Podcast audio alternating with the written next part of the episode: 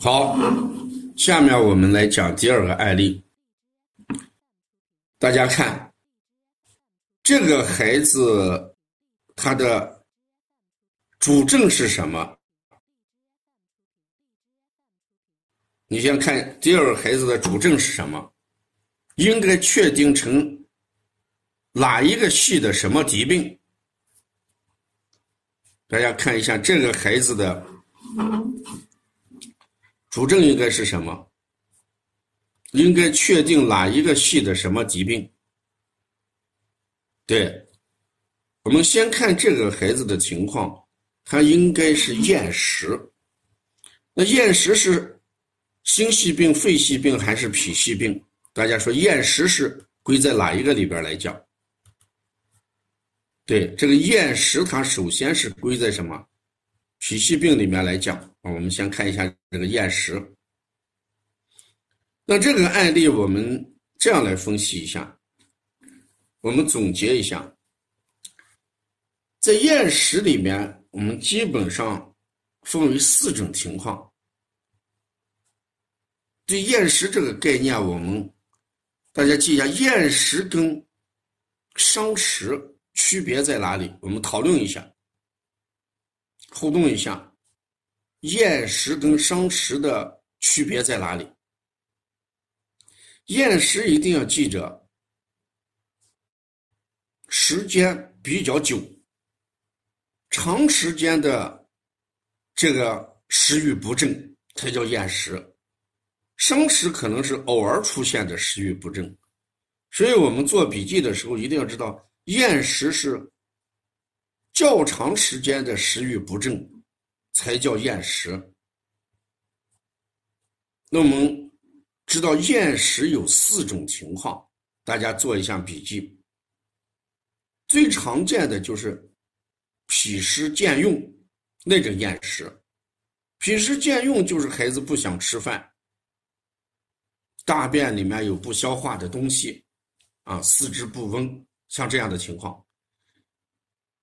那这种厌食，我们一般，我也给大家顺便讲一下，在这个用药方面的，像这种厌食，一般我们推荐的就是保和丸，就是我们讲的脾湿健用这种情况，基本上就让孩子吃一些保和丸，提高一下脾的运化能力。第二种厌食就是脾胃气虚那种厌食。因为我们还有一节课准备给大家讲一些这个中成药的使用。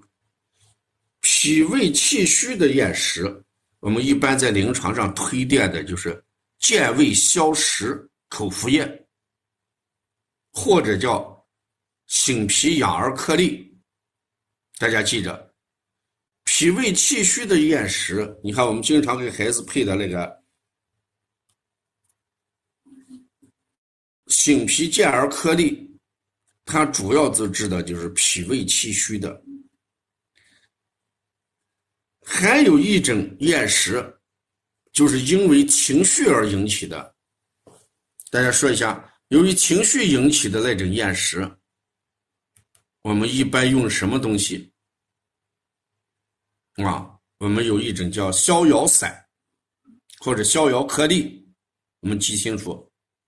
凡是由于情绪引起的，就是逍遥颗粒。那这个逍遥颗粒就干什么？就是解决停滞方面的问题。还有一种就是脾胃阴虚，那个我们给大家经常推荐的就是麦冬沙参，啊，麦冬沙参饮，这就是厌食的基本的类型，就是四种类型。那这个案例我们看。这种案例，不法来做，这个没有写情志，而且从舌象上来看，这个孩子好像与情志关系不大，所以我们把这个情志引起的厌食这一点就给他取掉了，先不考虑。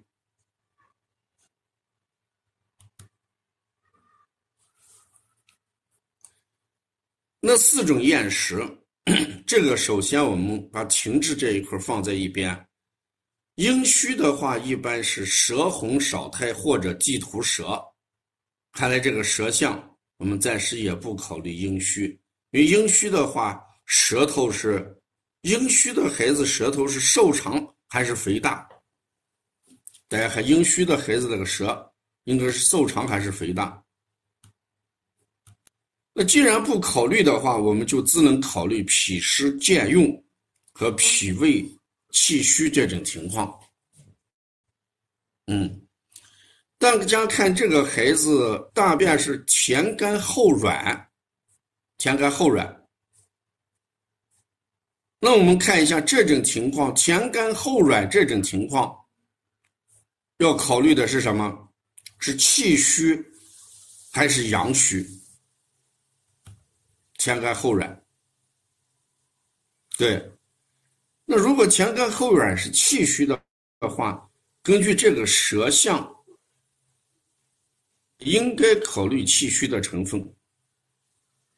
只把这种厌食，我们定成什么？